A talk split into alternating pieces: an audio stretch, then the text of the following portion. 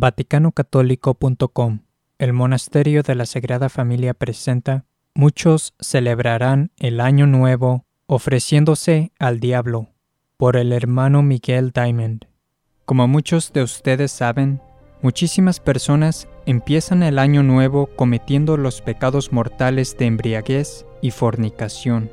Dedican el año nuevo y el nuevo tiempo de vida que Dios les ha dado ofendiéndole de un modo gravemente pecaminoso.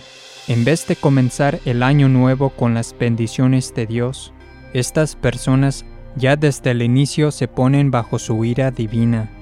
Muchos entre comillas celebran el año nuevo ofreciéndose a Satanás y se atreven a rechazar la ley de Dios.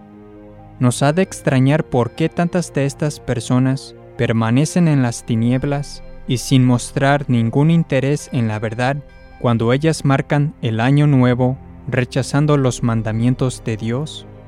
1 Corintios 6, 9 a 11.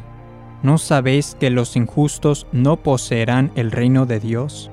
No os engañéis, ni los fornicarios, ni los idólatras, ni los adúlteros, ni los que practican la homosexualidad, ni los ladrones, ni los avaros, ni los borrachos, ni los maldicientes, ni los rapaces heredarán el reino de Dios.